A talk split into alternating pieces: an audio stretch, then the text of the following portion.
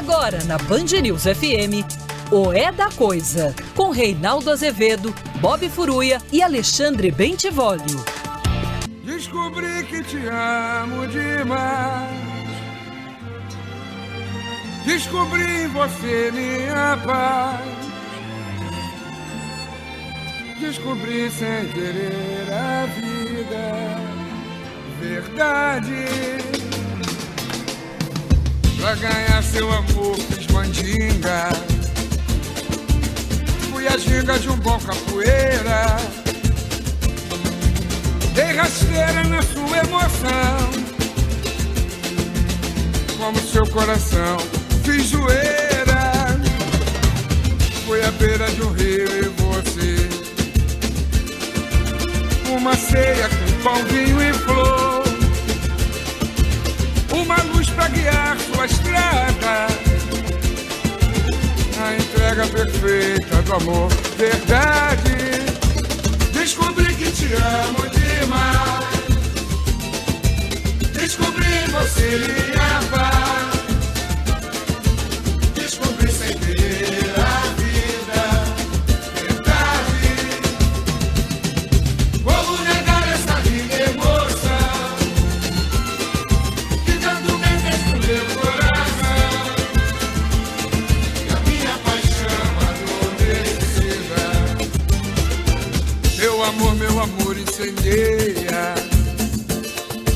Nossa cama parece uma teia.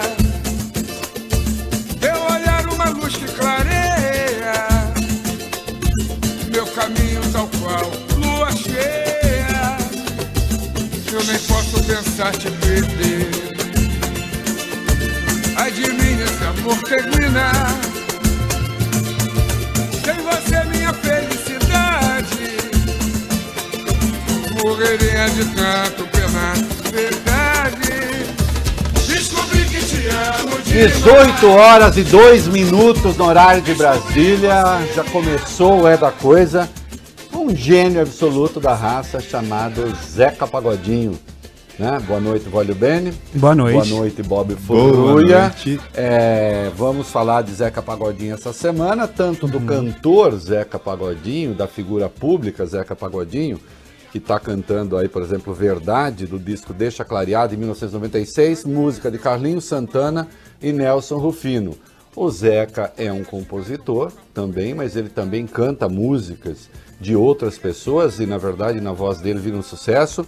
É, acho que o samba ganhou com ele, é, ultrapassou, digamos, durante muito tempo o samba era uma coisa um pouco um nicho ali, ou é, uma vertente mais popular mesmo, ou então alguns cultores um pouco do samba é, encastelados ali, admiradores da cultura popular, mas um olhar um pouco distante, quase concessivo, né? Olha como o povo canta samba, que coisa bonita.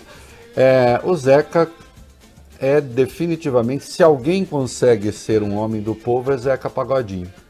Né? É, na, dis- primeiro é um músico formidável, mas tem uma despretensão absoluta. Eu vi uma entrevista dele, outro dia tem- ele concedeu uma entrevista, diz assim, ah, Zeca, ele tem, queria um sítio ali em Xerém, uma, uma chácara. É, Zeca, como é que você passa a Covid? É, como é que você fica fazendo em casa? E as pessoas sempre têm assim, não, eu passo em casa, eu fico refletindo, eu fico, ele disse, eu fico vendo novela. Ele é demais. fico vendo novela, fico lá com meu neto brincando, vendo novela. Mas você, não, nada, não, não tem nada. E eu acho chato também, porque eu não posso ver meus amigos. Então não tem assim uma coisa de querer afetar uma sabedoria, afetar uma superioridade. Nada disso. Né? Aliás, há um outro vídeo dele famoso na internet, é, deu um enchente formidável ali em Xerém, e o repórter o pegou mesmo, não foi combinado nada, foi um flagra do Zeca numa moto andando para ajudar as pessoas. E aí, num dado momento, e o repórter fez a coisa certa, né? Quis dele uma reflexão sobre o que tinha acontecido. Ele ficou comovido, o olho dele marejou e ele simplesmente saiu com a moto e foi embora, né? Então, é, é um artista genuinamente popular, né? é, apegado às causas do seu povo, né? e que deu ao samba uma dimensão que não tinha antes dele, né? de popularização mesmo. Né? Consegue operar nos dois níveis. Ele trabalha, digamos, por conta da sua obra, da sua sofisticação, é, melódica, técnica, ele opera num padrão superior técnico da música, mas ao mesmo tempo é um cara que é ouvido por todo mundo. O Zeca é o rádio. O Zeca é o espírito do rádio. Todo mundo ouve rádio. O rádio não é de nicho. Né? O rádio é feito para todo mundo. E quem está, inclusive, nessa função aqui que nós estamos, tem de saber que está sendo ouvido por todo mundo. Né? Uh, eu tenho uma. É uma brincadeira o que eu falo. Tem uma mágoa com alguns amigos, porque quando eu era redator-chefe da revista Bravo, hum. que foi a revista mais importante de cultura que o Brasil já teve, eu queria ter dado uma capa para o Zeca, mas eu fui voto vencido lá em 90 e poucos. Né? É, porque eu já reconhecia essa grandeza nele. Um Zeca que foi lançado no mercado é, por Bete Carvalho, que ele uhum. chamava de madrinha. A primeira música do Zeca gravada foi é, é, é, pela Bete Carvalho, né? uma parceria dele com Arlindo Cruz e com o Beto Sem Braço, que é a famosa Camarão que dorme, a onda leva. Tem uhum. até, nós temos aí, com a Bete Carvalho, um show que eles fizeram no Canecão em 2004, e a Bete até lembra essa condição de ser a primeira música. Solta aí, Valibene. O samba que o Zeca Pagodinho teve gravado na vida foi esse aqui. E eu fui aqui e gravei, né? E ele cantou comigo. Vamos lá.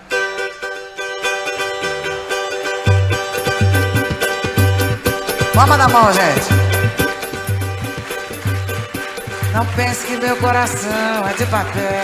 Não brinque, não brinque com o meu interior. É o camarão que dorme. Camarão que dorme, a onda leva. Hoje é, é dia da caça, amanhã do caçador. E camarão que dorme.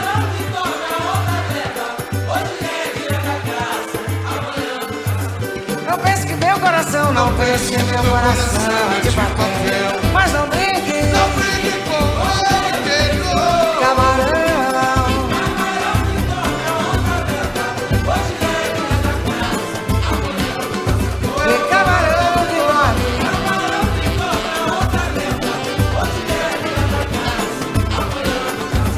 Aê, tá aí. É, e me avisam que a conexão está péssima e que em algum momento teremos de desligar. Agora vou ter de abrir a câmera, parece que a câmera estava fechada. Uhum. Aí vamos ver agora. Eu de novo apareci lá com Apareceu. toda a minha esplendorosa beleza. Garbo e tá tudo bem já, molecada? Tudo já? ótimo.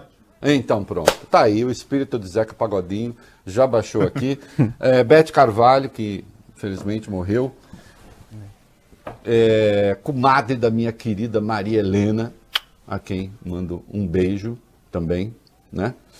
É, tá aí. Então, essa semana nós vamos de Zeca Pagodinho. Olha, tem coisas raras, joias raras. E semana que vem nós vamos ter um compositor muitíssimo especial numa seleção feita por. Olha, mas é tão chique. A seleção foi feita para mim, para uma pessoa tão chique que nem tenho roupa quase para comentar. é, e essa semana Zeca Pagodinho, vocês vão se surpreender com algumas coisas ali. Bom. E, e, Reinaldo, eu descobri aqui, dividindo o estúdio comigo, um dos maiores fãs do Zeca Pagodinho. Você precisa ver a alegria do garoto aqui. Que é, Bob, Bob Furuia. É mesmo, é? Nossa senhora. Aliás, e tem uma outra coisa, se vocês acharem aí, o meu querido Jô Soares, que eu amo, é, a quem manda um beijo, porque ele assiste o nosso programa, é, de vez em quando, né? Não vou ficar, ai, Jô assiste. De vez em quando o Jô assiste o nosso programa, que eu sei. Mas tem uma entrevista histórica do Zeca no. Pega, você consegue achar aí algo? Seleciona só um trechinho. Que o Jô pergunta pro Zeca o que é o samba, a diferença entre o samba e o pagode. E o Zeca não é um teórico, né? O Jô tá certíssimo, tá fazendo a pergunta que convém, todo mundo quer saber. E o Zeca tenta responder e, e, e naquela sua despretensão ele dá uma resposta genial. Que um pouco é isso aí, eu não, não tenho muito que teorizar a respeito, né?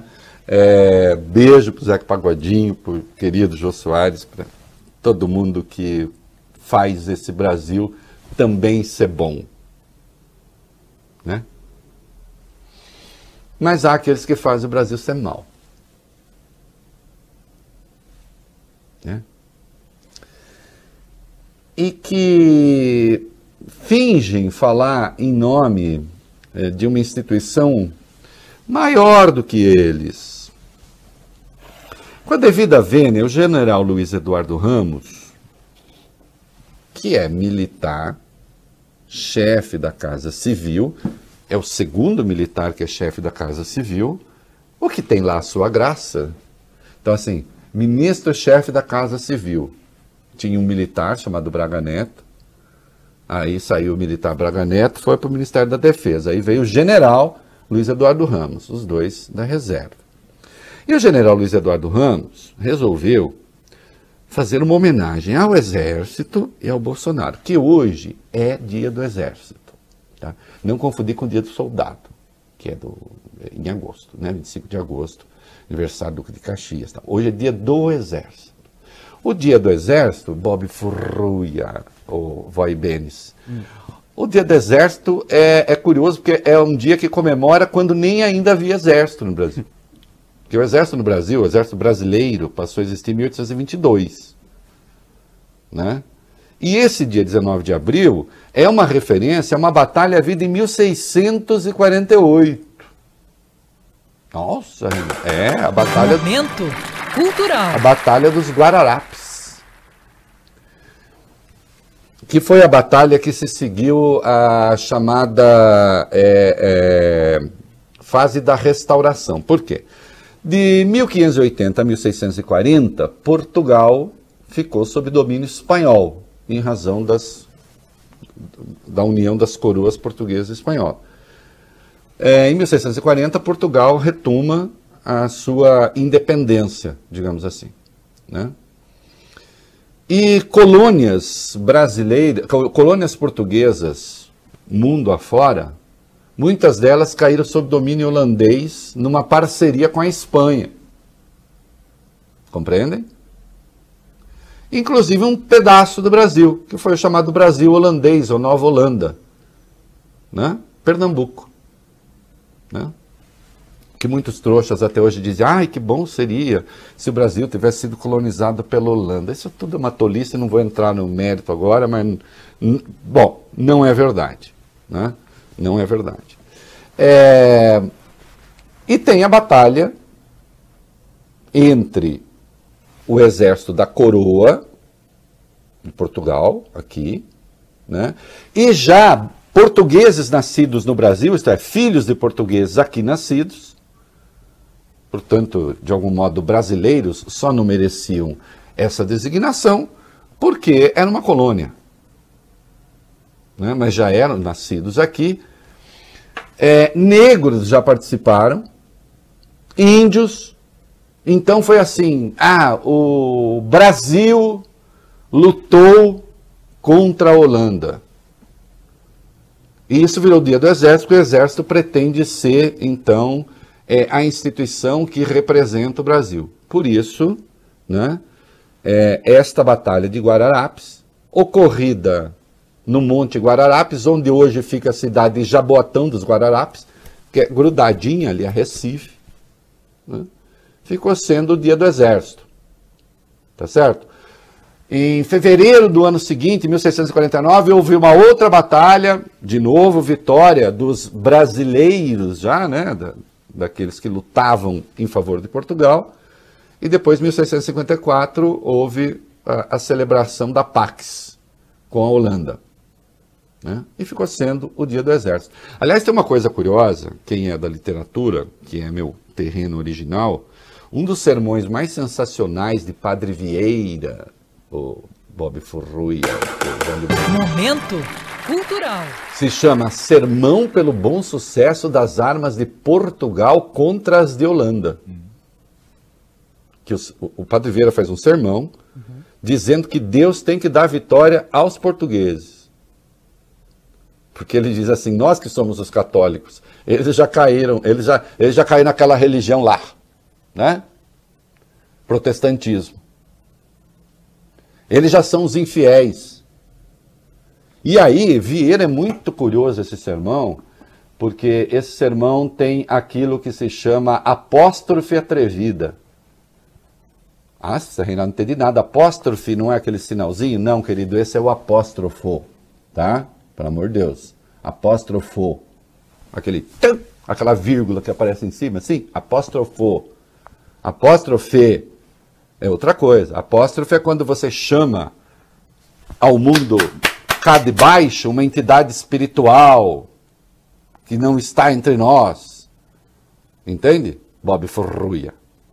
Né? Um ente, né? Como Castro Alves em Navio Negreiro, de novo. Senhor Deus dos desgraçados, dizei-me vós, Senhor Deus, seu delírio, sua loucura, tanto horror perante os céus. Você chama Deus cá para baixo. Cultural. E nesse sermão, todo ele, o Vieira chama Deus. E diz assim: Ô oh Deus, nós temos que ganhar. Eles são protestantes. Aí ele escreve assim, até peguei um trecho aqui. Olhai, Senhor, que vivemos entre gentios, uns que são, outros que o foram ontem, quer dizer, aqueles que não eram originalmente cristãos e se tornaram. E estes que dirão?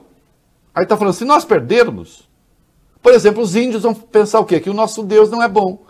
Então ele diz: que dirá o tapuia bárbaro sem conhecimento de Deus? Que dirá o inconstante, a quem falta a pia afeição da nossa fé? Que dirá o etíope boçal?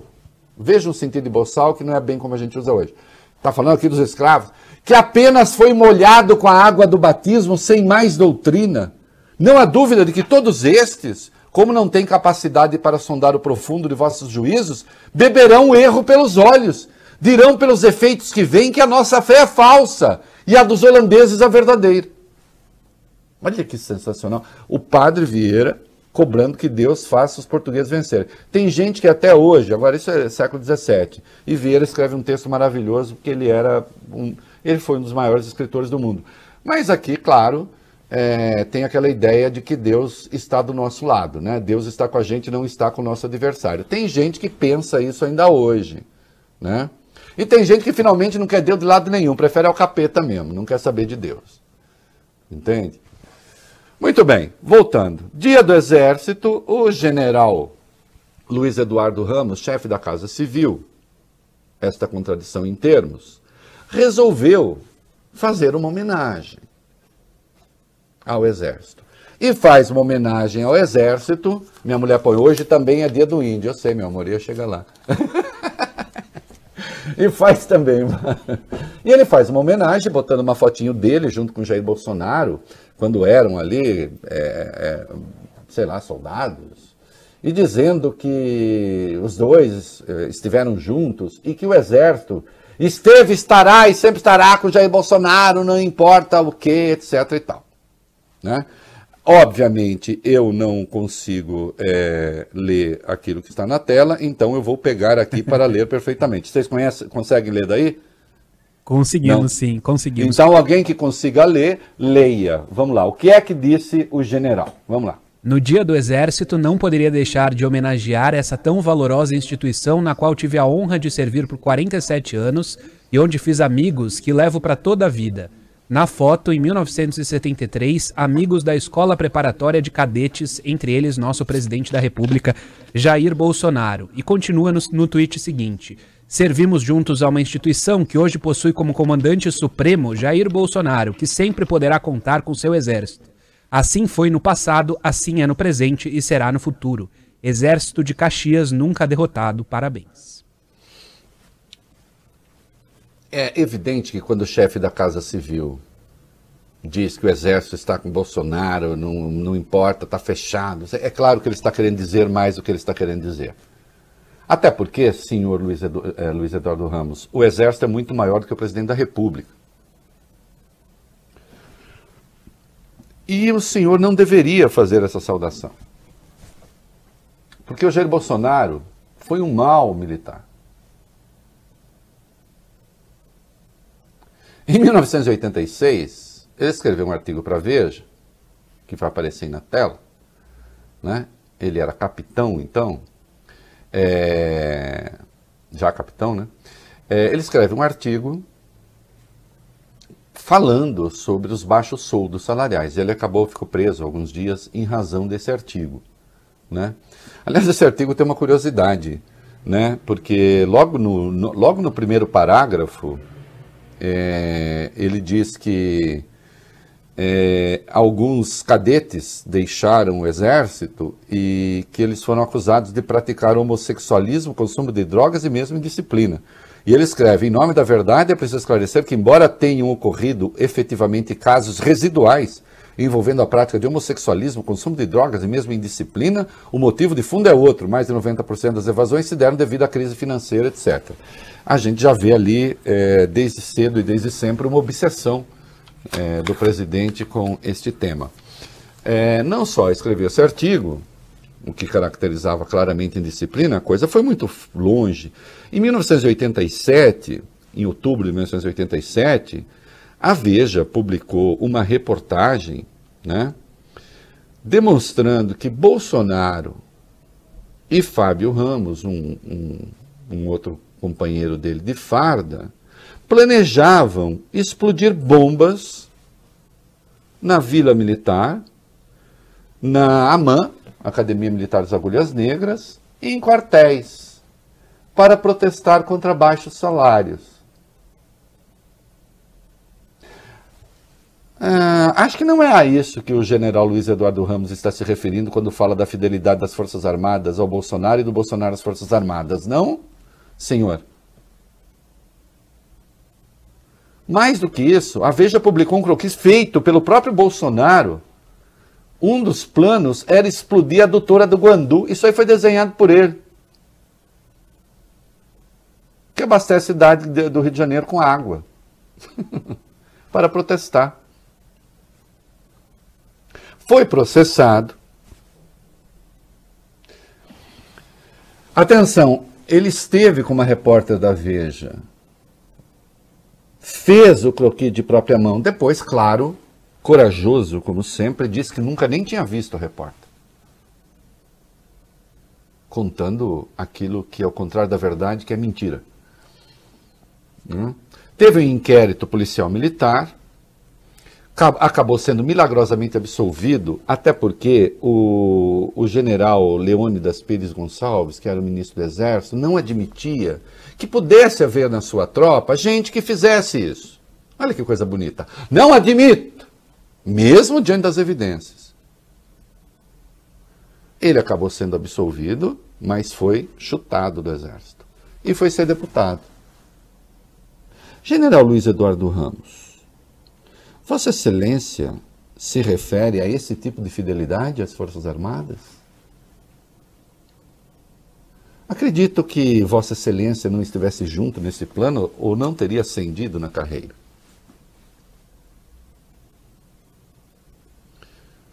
O general Luiz Eduardo Ramos não sabe, ou deve saber, né, porque ele sabe de tudo, mas eu tenho muitas fontes militares.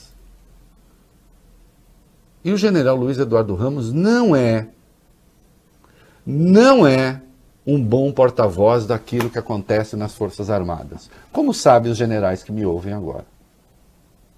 O senhor pare de ficar pescando em águas turvas. Que na sua função de chefe da Casa Civil, o senhor tem de procurar a articulação política do governo.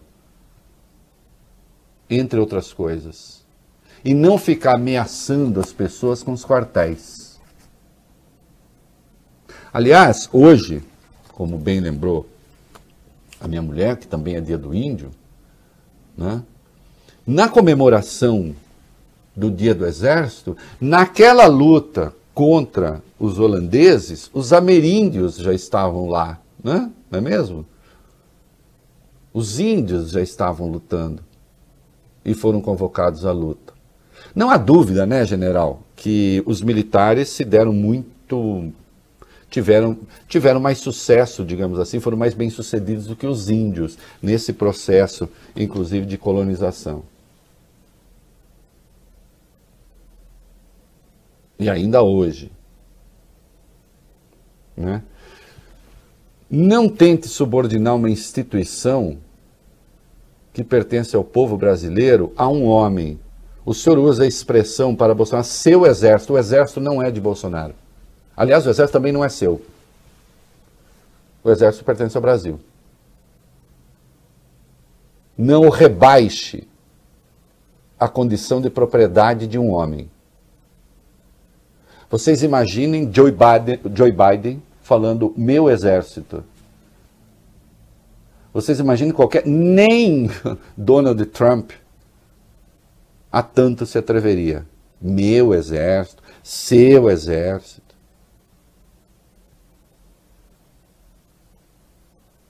Já imaginaram Trump, à época, diante do Mark Milley, dizendo meu exército?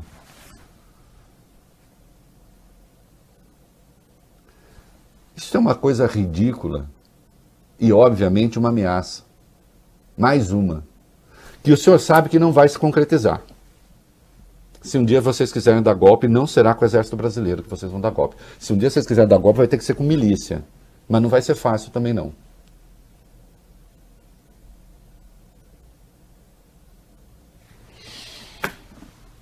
Pare de nos ameaçar. Nos quem? A sociedade civil. Seja um chefe da. Vem cá, general, se o senhor fosse chefe de uma casa militar, o senhor não estaria numa democracia falando isso. Aí o senhor fala isso como chefe da casa civil?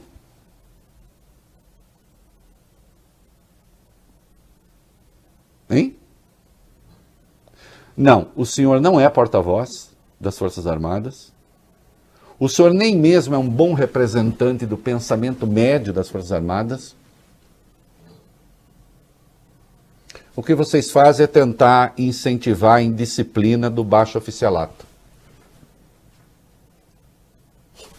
A exemplo, aí sim, do seu amigo, que, sob o pretexto de reivindicar maiores salários, se juntou com outro para pensar em explodir bombas em instituições militares. O nome disso é terrorismo, não é, general? Não é, não é terrorismo isso? No mundo inteiro é. Assim como a explosão da doutora do Guandu.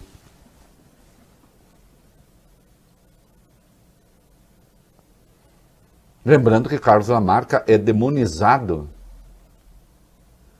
entre os militares porque, na condição de militar, assaltou um quartel, roubou armas e lutou contra militares. Aqui nós temos um militar planejando explodir bombas em em, em instalações militares.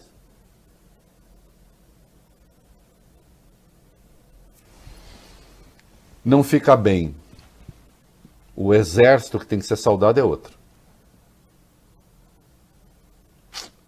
Tá falado? Tá falado. É, ainda a esteira de Bolsonaro. Ô Bob Fruia. Uma vez eu é. Fiz uma colocação, eu, eu, Luiz Inácio, uhum. que eu estava meio me comparando a Jesus Cristo, assim, sabe? É. Não é que eu me comparasse mesmo, é. assim, mas eu dava uma ideia. É. Adivinha quem me deu o cacete? Reinaldo Azevedo. Foi. Reinaldo Azevedo foi lá e falou assim: que é esse negócio de Cristo? Que? Tal que o Reinaldo Azevedo pegava muito no meu pé, né? Antes dele fazer aquela entrevista comigo, que uhum. ele ficou, sabe, reverenciando, até parece. Né? Mas tudo bem, é o, que, é o que a direita diz, né? Aliás, alguns setores de esquerda também, né? Um deles disse assim, ah, o Reinaldo ficou lá puxando o saco do Lula. Para de inveja! Que coisa mais feia. Vamos voltar. o Reinaldo Azevedo me deu um cacete, porque o Reinaldo Azevedo, sempre que alguém se compara a Cristo, a primeira pergunta que o Reinaldo Azevedo fez ah, para mim foi assim: o que, que é? Quer morrer na cruz também? Não, né? Aquela parte você não quer. né? O Reinaldo é terrível, né? Você sabe.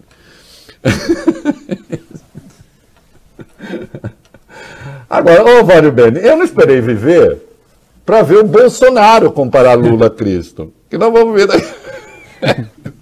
Não, primeiro ele diz uma coisa sensacional, que você imagina se o Lula dissesse, tem duas coisas do Bolsonaro hoje. Você imagina se o Lula dissesse que quem votou em Bolsonaro merece sofrer. Mas como eu não sou burro nem nada, eu, na verdade, já disse que quem votou no Bolsonaro e acha que errou, pode votar em mim, não tem problema nenhum. Até porque se todo mundo que votou em Bolsonaro ficar com Bolsonaro, né, ele ganha de novo.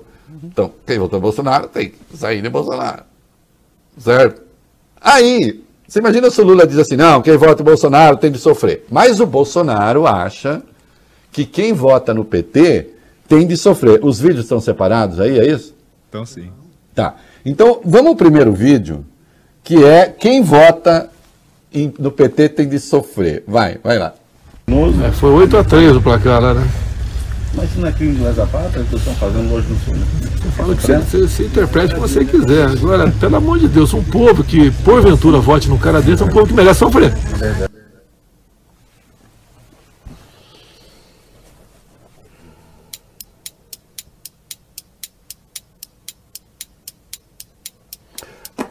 Ô, senhor, dos quase 400 mil mortos de Covid, quantos será que votaram no senhor, hein?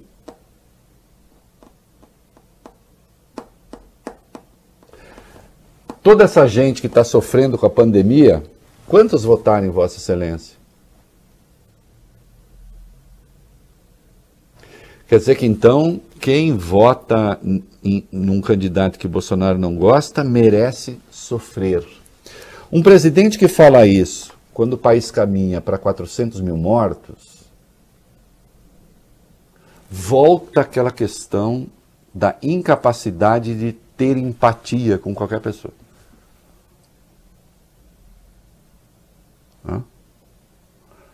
Senhor, o Brasil está passando esse sofrimento que está passando porque a maioria dos que votaram,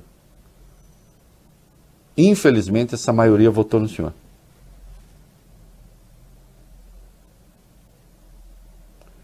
E o senhor tem a condução que tem da pandemia. Um desastre absoluto. Entendeu? Mas ele foi além, né? Então, e aí sim, resolveu Bob Furuia me associar a Cristo, Jesus Cristo. É, eu nem, eu nem vou reclamar muito, se não tiver aquela parte final, né? A parte da cruz eu não quero. Eu quero assim, Jesus Cristo, mas depois eu quero a presidência. Não quero a parte da cruz, porque a parte da cruz eu não vou gostar, viu, Bob Furuia? Eu nem achei justo aquilo que fizeram com Jesus Cristo, para falar a verdade para você. Né? Porque ali teve um que lavou as mãos, né? É, é, é, aqueles, aqueles zagão, né? Tem, tem sempre, toda história tem o zagão na hora, né? Que, ó, se pirulita. Entende? Então, vai a parte em que ele me elogia, vai. Até tem uma passagem, corrija, aqui, tem uma passagem bíblica, se eu não me engano, quando Jesus dividiu o pão. Depois ele deu uma desaparecidinha, né?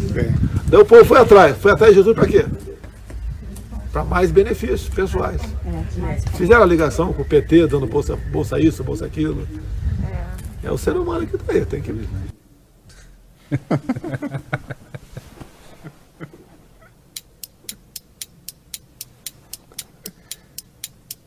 Ai, que vergonha do Vart, meu Deus. E o pior é que ele fala e faz uma cara de autossatisfação, né? Vocês repararam? Sacaram, ele fala, né? ele dá um um risinho assim, do tipo, tive uma grande sacada. Pois é. Tive, ó, nossa, agora eu tô sendo sutil, hein? É aquele, só faltou embaixo aster, asterisco, ou como se diz por aí que eu adoro, asterístico. asterístico. Estou sendo sutil. E ainda ele pergunta, entendeu? Não entendi. Senhor comparou Lula a Cristo. E aí ele fala, tem uma passagem na Bíblia, se não me engano, sim, o senhor se engana. Qual é essa passagem? Qual é essa passagem que eu não sei? Aliás, algum pastor aí quer falar qual é a passagem? Ô! Todos esses pastores que ficam em volta do Bolsonaro. Ou então um padre, tem um vídeo por aí de um padre por aí dizendo que os comunistas vão tomar o Brasil e tal, a igreja está vazia. E o padre entra, o padre fica histérico, né? É um padre com sotaque bem interiorano, sotaque bem de dois corgos, mas não é de lá não, que a gente não produz tipo de qualquer vezes, às vezes, mas não é. é... Qual, qual é a passagem da Bíblia?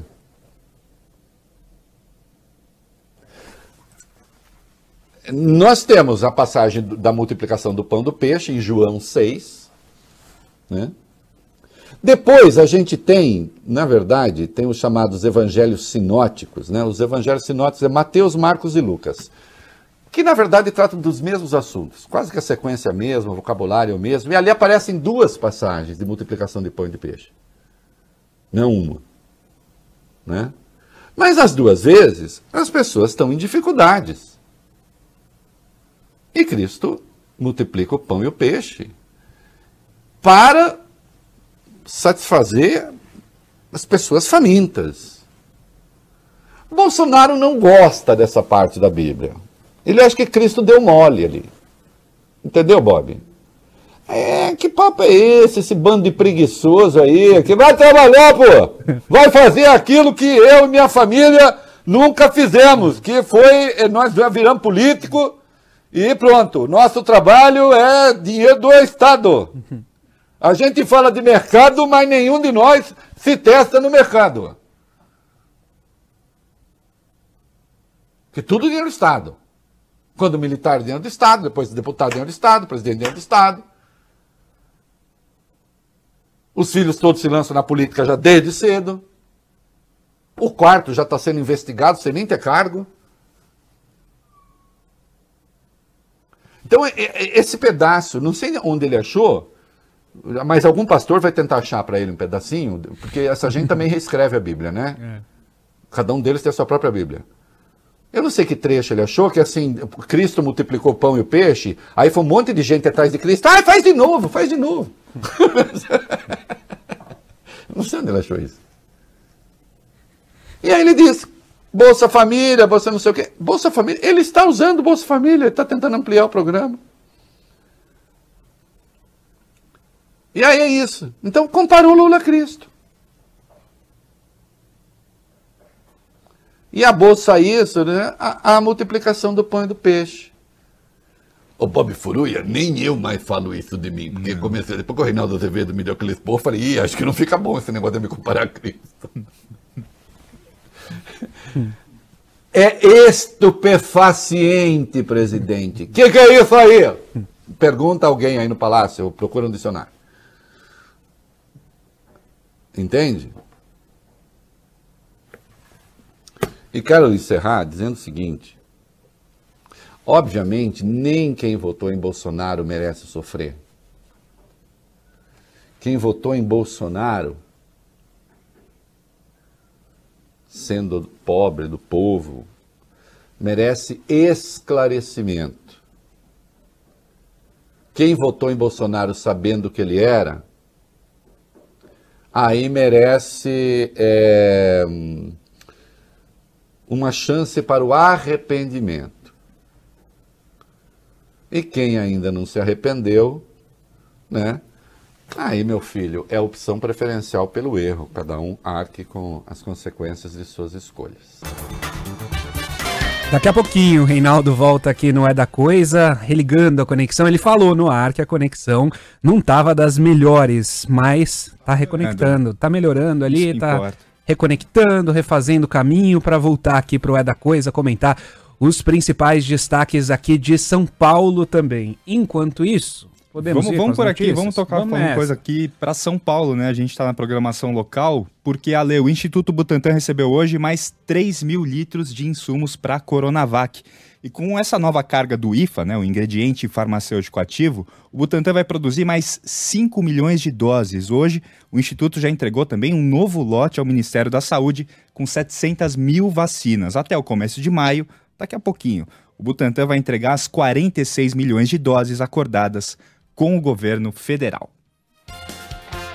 Falando ainda sobre a pandemia, um levantamento feito pelo jornal Folha de São Paulo, com dados da Secretaria de Segurança Pública, mostra que no período de um ano, de março do ano passado até março desse ano, o risco de morrer por Covid na capital paulista foi 13 vezes maior do que morrer por violência. Em 12 meses, a doença matou mais de 19 mil pessoas na cidade de São Paulo. Reinaldo, reconectou? Tudo certo? Estou de volta. Tudo certo. É, então. Acho que foi, não sei se foi o General Ramos que mandou tirar a gente do ar. que ainda tem dois minutinhos aqui nesse espaço para São Paulo. Eu, vocês estavam lendo o que aí que eu não achei nada do que Bloco 2 São Paulo. 2 São Paulo. Hã? Umas notícias locais no Bloco 2 São Paulo. Ah, vocês deram uma invertida. Isso. Isso no blo Bloco 2. Querem continuar com o Bloco 2 São Paulo para continuar a coerência do bloco? Pode ser. Então vamos lá. Vai. Vai lá, Bob, você tá com ela na mão aí? Senão eu vou. O estado de São Paulo entrou ontem na chamada fase de transição. Hoje, primeiro dia útil depois da mudança, as ruas do Brás e de outros centros comerciais amanheceram lotadas. Também se formaram filas para entrar em alguns shoppings da capital paulista. O transporte público também estava cheio no horário de pico. Lembrando que nessa fase de transição, o comércio foi autorizado a reabrir. As lojas de rua e dos shoppings podem funcionar entre 11 da manhã e 7 da noite. É, tem quanto tempo aí, vai bem? Tem um minuto e meio. Olha, queridos, é o seguinte. É... A reabertura está acontecendo porque houve uma discreta melhora nos números. É muito discreta ainda. Em boa parte dos países não se faria nada por enquanto. Deixaria tudo no estágio anterior. Se está fazendo uma aposta, que obviamente é uma aposta arriscada. Agora, apostando também que vai haver uma certa colaboração das pessoas. Né? Por alguma razão, por alguma razão não, a gente sabe, já faz um ano e dois meses que a gente está nessa, a situação está insuportável, é muito chato ficar preso em casa, as pessoas estão com estresse de, de, de, se sentirem de algum jeito aprisionadas. E isso um pouco mexe com o espírito de porco. Né? Agora, se as pessoas nesta fase ainda resolverem enfiar o pé na jaca, e tem gente que está fazendo isso, não tenha dúvida, a gente volta à situação anterior. Né? E a questão sempre será e sempre é o colapso no sistema de saúde, que induz o colapso na economia, que é coisa que aquele senhor lá, aquele que pensou em explodir bombas em quartel, nunca entendeu. É isso aí, Valeu. Léo Castilho, sou de Irajá. Olha, fica falando que eu sou de Xerém. Também sou de Xerém. sou do Rio de Janeiro, né?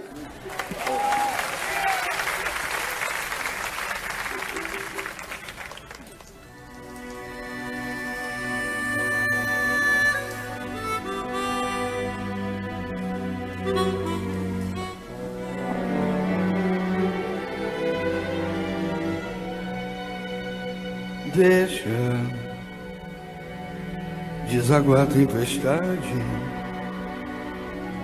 inundar a cidade, porque há de um sol dentro de nós.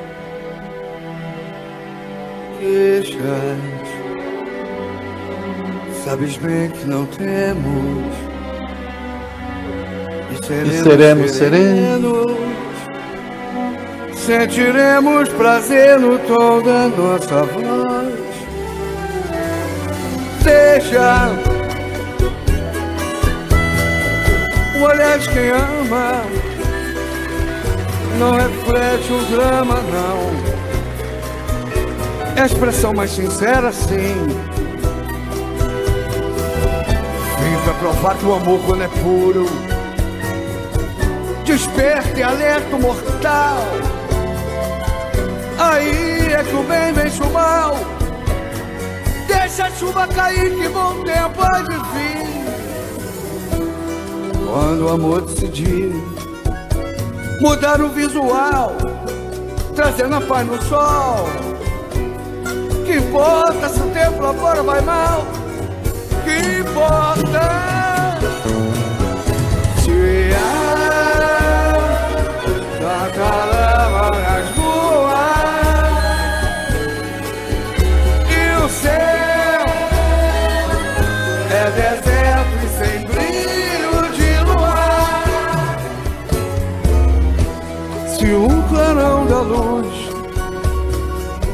teu olhar vem me guiar.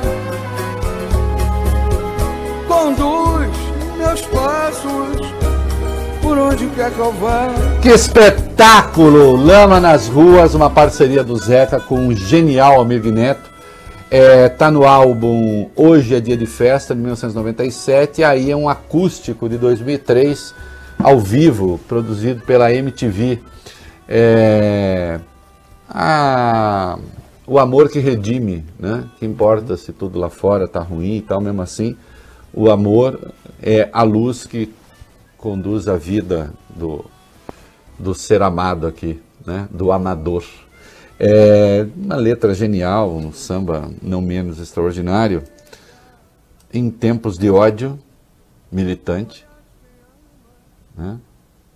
em que até a multiplicação dos pães e do peixe feito por Jesus é visto, é vista essa multiplicação à luz com uma certa com certo moralismo reacionário, né? Onde já se viu, Bob? Cristo vai lá, multiplica aquela gente meio pidona, né? Que fica ali querendo mais, o, o, o, o Vale Bene. Não dá. Não Ensina pode a ser pescar, né? É, ensina. É, aí vem aquela metáfora, né? Não deu peixe. Como é Cristo não multiplique o peixe, ensine a pescar. Meu Deus. Ô Rei, quando você quiser, a gente tem o vídeo do Zeca no Jô Soares. É... Ah, mas fe- fizeram um cortezinho para estar bem curtinho, né? Sim, tem uns 45 segundos, uma coisa Tá, assim. meu querido Jô Soares, um beijo para ele, entrevistando o Zeca Pagodinho. É, quem está acompanhando no rádio vai ouvir, mas quem não está, depois veja na internet, porque é, é muito legal. Né? O Jô quer saber do Zeca, é o papel do entrevistador, mas como é? A diferença samba, pagode? E o Zeca tenta explicar. né? Ah, vai, solta aí. Ô Zeca, qual é o samba que você gosta mais? Partido alto, samba de roda ou pagode? E qual é a diferença? Bom, pagode pro partido alto, por exemplo. Bom, pagode, é, esse negócio de, de- o samba, é, o samba é aquela batucada e tal, mas o pagode é a mesma coisa. Por exemplo, a gente pode agora fazer um samba aqui, não é? Só que o pagode você vai, você não vai fazer o samba enredo. O samba enredo é aquilo que o cara fala assim, samba, aí o cara que é leigo, aí fala assim, samba é o quê? Aquela batucada, ah, vamos embora pra avenida, não é? Então tem vários tipos de samba, né? Tem o pagode, tem o partido alto, tem o improviso, não é?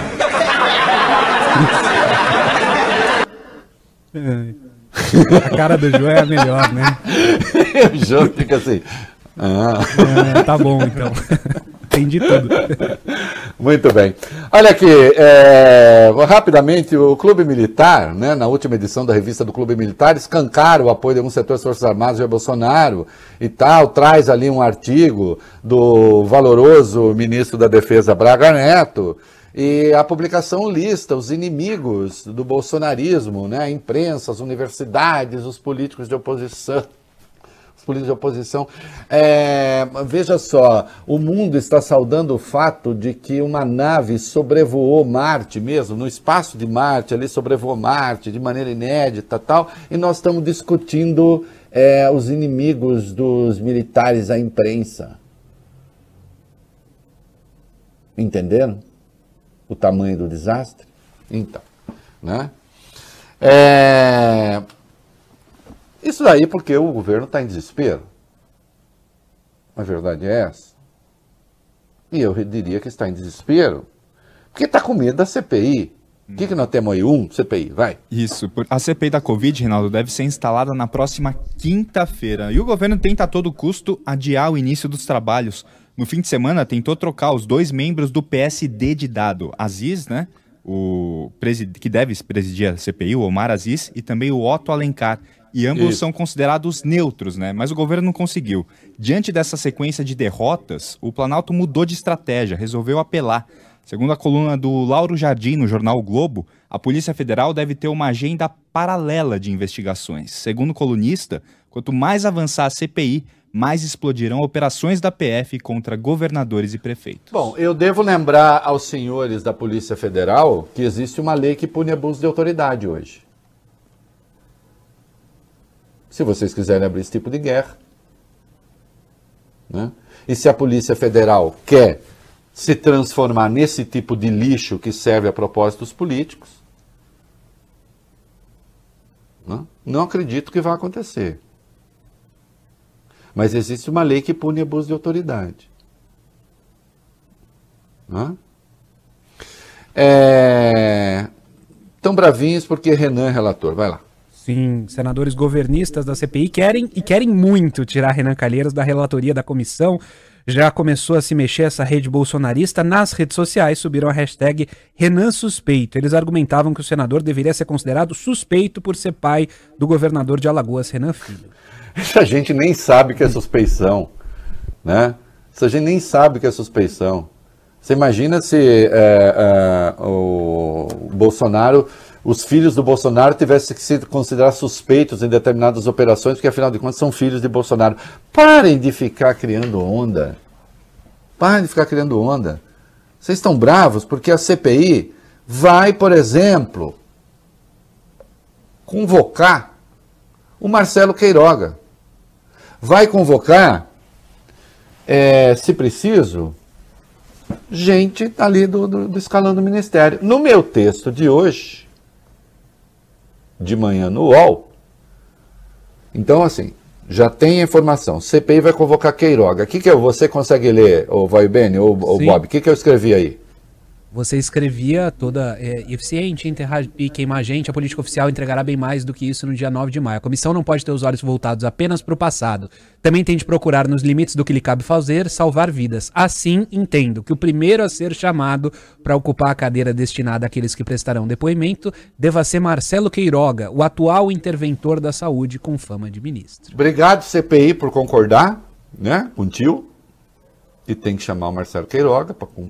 Mas eu achei também, o, o, o, Bob, se alguém conseguir ler, vai direto para o trecho, que tem que chamar também o Paulo Guedes. E a CPI disse, não, nós vamos chamar Paulo Guedes também. Está no meu texto, não está? Convocar o Paulo Guedes? Tá, então, vamos lá, vamos lá. O que, que eu escrevi? Aí.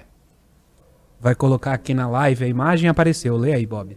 Você escreveu assim, Reinaldo. Assim, aquela cadeira está a convidar também Paulo Guedes, o ministro que responde pela condução da economia, fez as devidas advertências ao governo, destacando que, com a doença em descontrole, o colapso não se limitaria à área da saúde. Você indagou. É, eu perguntei então se o, o Paulo Guedes tem que ser convocado para responder. Ele fez, que isso é então interrogativo, ele fez aquilo que era o papel dele? Destacar que sem controlar a pandemia não tinha controle possível na, na, na sem controlar a doença não tinha controle possível na economia? Tem que chamar. E a CPI diz que vai chamar. A CPI diz que vai chamar também o Braga Neto. Falou. E no meu texto eu pedi Braga Neto também. Uhum. Ah, agora está mandando na CPI? Não. Claro que não. A CPI nem está instalada ainda, nem começou a funcionar. É só uma questão de bom senso. Tem o trecho do Braga Neto aí? Tem. Tem, então vamos lá.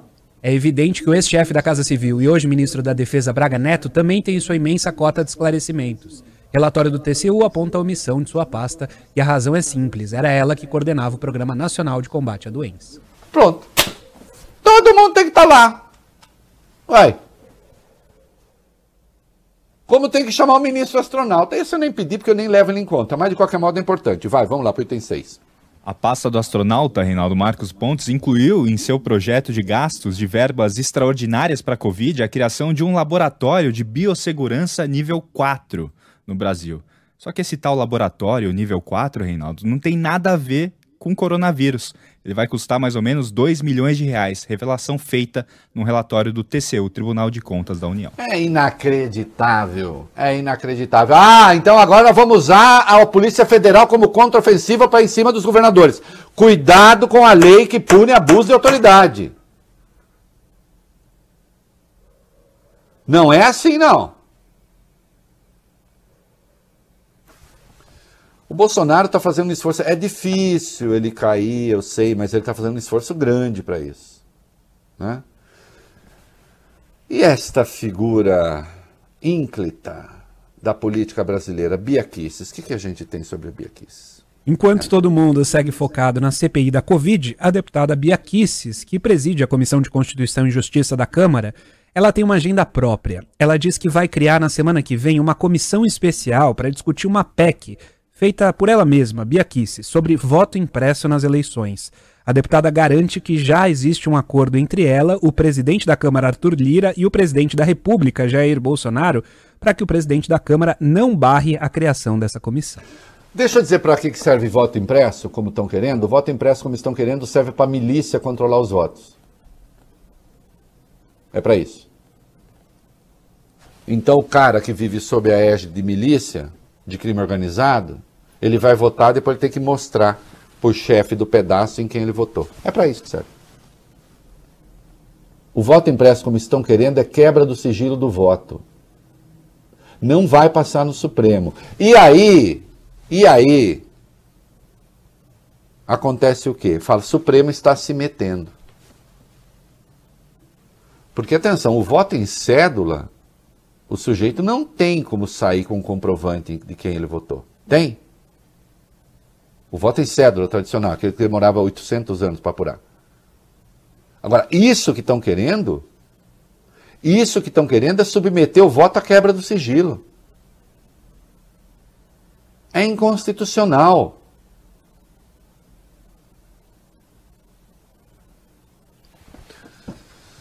Depois, alguns tontos, colegas meus, alguns até progressistas, ficam defendendo: ah, o Congresso tem que votar uma nova lei de segurança nacional, porque essa que está aí não presta. Vocês querem votar lei de segurança nacional num momento como esse, tendo uma senhora como essa na presidência da Comissão de Constituição e Justiça? Uma antediluviana, antediluviana, veio antes do dilúvio. E sobreviveu a ele, imagine. Né? Agora, olha, o Bolsonaro está bravo com o PT, mas o PT está ajudando a governar. Mas nós vamos ver isso daqui a pouquinho, tá bom? Uhum. É isso. PT está ajudando o Bolsonaro a governar. Quem diria, hein? O que, Reinaldo? É, vocês vão ver já. É isso aí, valeu. Muito bem, molecada, né? eu fiz aí uma pequena revolução em razão até dos problemas que tivemos. Uhum. É, espero que vocês já estejam ligados nela, uhum. né? Porque vocês são pessoas muito atentas. É, vamos para a 11, vai. O governo e o Congresso, Reinaldo, fecharam um acordo hoje para aprovar o projeto de lei que busca resolver o impasse do orçamento deste ano. Né? Esse texto do projeto de lei do Congresso foi originalmente enviado pelo governo para retirar a exigência de compensação para criar programas temporários no ano. Num acordo de líderes, a medida foi incrementada com outros dispositivos. O relator do projeto, o deputado Efraim Filho, ele acatou uma emenda do senador Rogério Carvalho, do PT de Sergipe que retira da meta de resultado primário os créditos extraordinários voltados às despesas com ações e serviços públicos de saúde, desde que identificadas em categoria de enfrentamento à pandemia de Covid-19. É, por exemplo, estão aí, é, exclui-se da meta de gastos o PRONAMP, que é o Programa Nacional de Apoio às Microempresas e Empresas de Pequeno Porte, e o Programa Emergencial de Manutenção de Emprego e Renda. Ou seja, a proposta do PT ajuda o governo, ajuda o governo a fechar o orçamento. Vejam vocês. À medida que esses gastos que estavam colocados ali como, como gastos regulares, contando para o teto de gastos, não vai contar. E o governo vai embarcar. Né? Então, é, o presidente Jair Bolsonaro, que acha que quem vota no PT precisa sofrer, né, presidente? Olha aí o PT ajudando Vossa Excelência a governar. Se os políticos realmente tivessem com o senhor a disposição que o senhor tem com alguns deles, o senhor já teria ido para o breve faz tempo.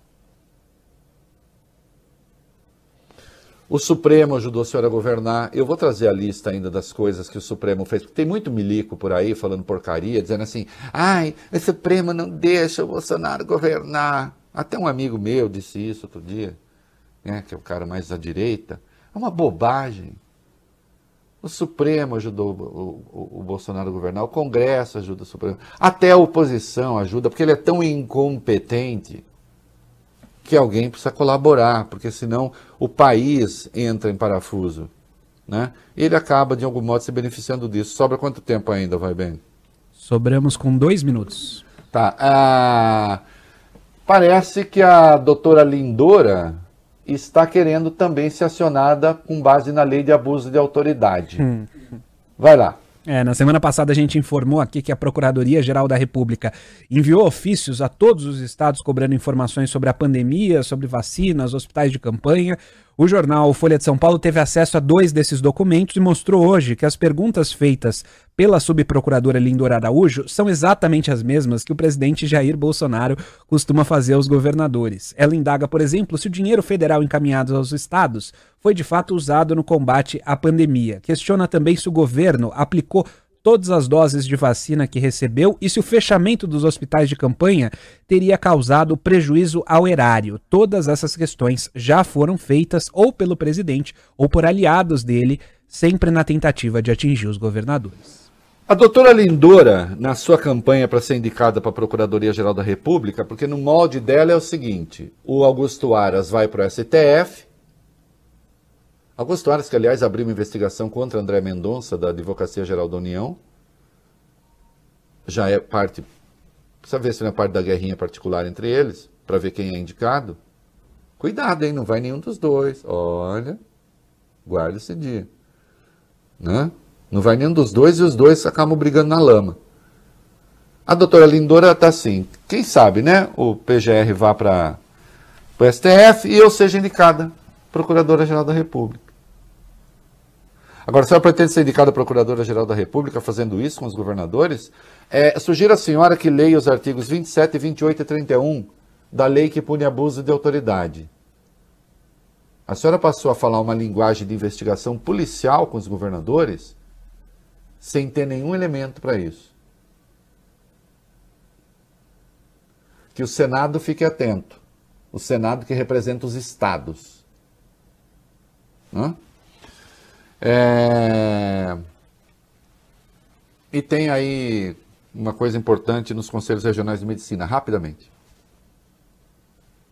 Ao 14. menos 43 sindicâncias foram abertas por conselhos regionais de medicina do país para investigar médicos suspeitos de cometer infrações éticas ao prescrever ou divulgar o suposto tratamento precoce contra a Covid ou outras terapias que já se mostraram ineficazes contra a doença.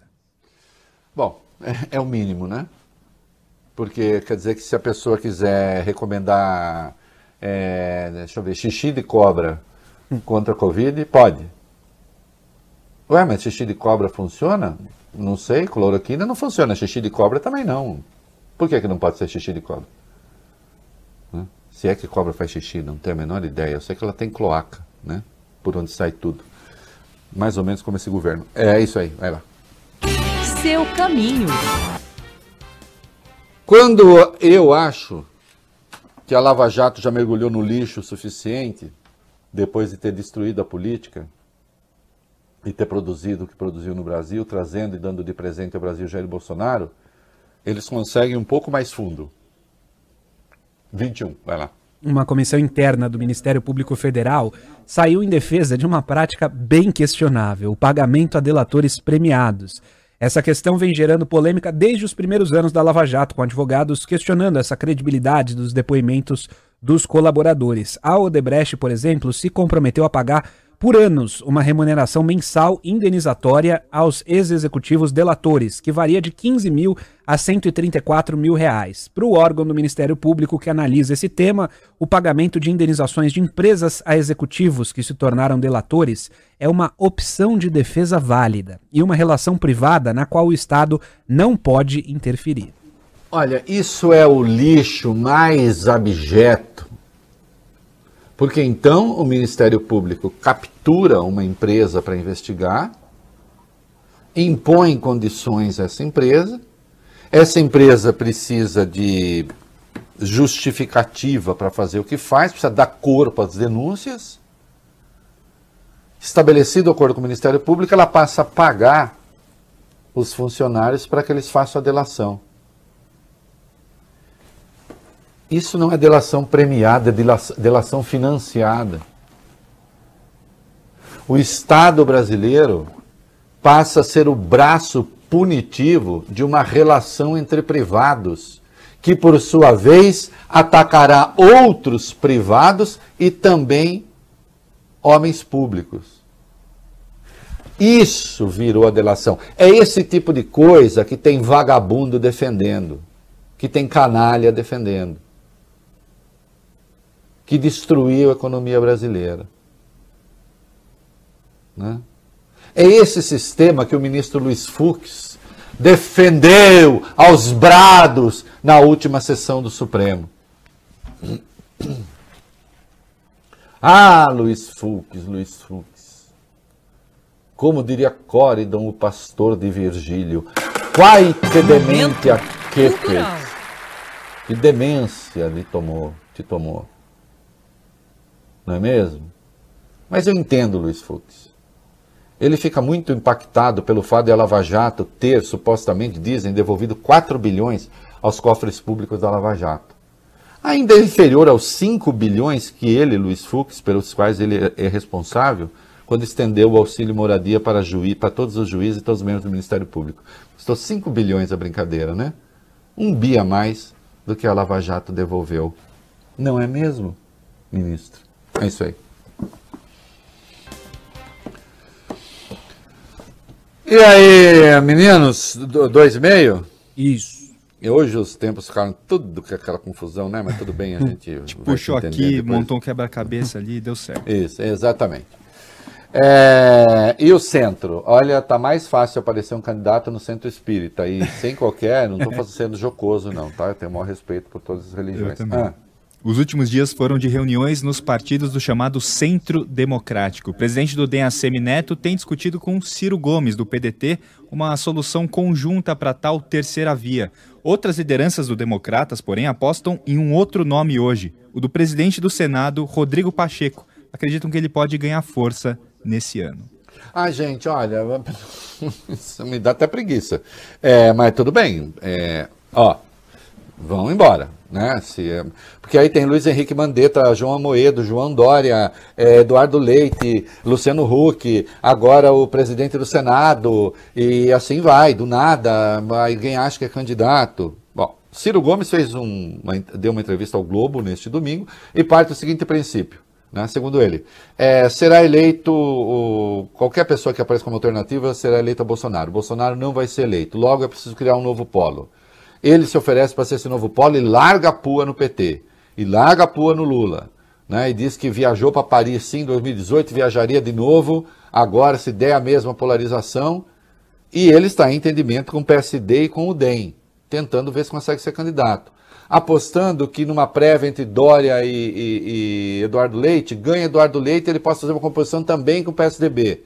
Cada um está na sua estratégia. Uma coisa é fato. Se o judiciário não decidir tomar o lugar do eleitor, o Lula vai ser candidato. Bolsonaro, por enquanto, polariza. Eu torceria também para ele não ser polo, mas. Né? Agora, se esse meio de campo aí tiver, dividido em mais de uma candidatura, aí, queridos, fica difícil, né? Não tem espaço para tanta coisa assim. Uma coisa é certa: Ciro queimou os navios com o PT e ele se apresenta para ser o candidato do centro e da centro-direita. Agora, tem que enfrentar ali outras candidaturas. E o Luciano Huck, não sei, por enquanto ele é candidato a, a, a, ao caldeirão do Huck. Né? Não sei se na hora H vai querer arrumar um partido e vai ser uma guerra de internet, uma espécie assim, de Bolsonaro é, não virulento. Não sei. Porque eu não estou encontrando um lugar partidário para ele aí. Um partidinho pequeno, sem tempo, só com internet? Talvez seja isso. Como até agora não deu entrevista e a gente não sabe o que pensa também, né? Fica difícil. Né? Ah, vamos encerrar com Zeca Pagodinho, o que der para tocar de Zeca Pagodinho, Maneiras, Silvio da Silva. É isso aí. Tchau.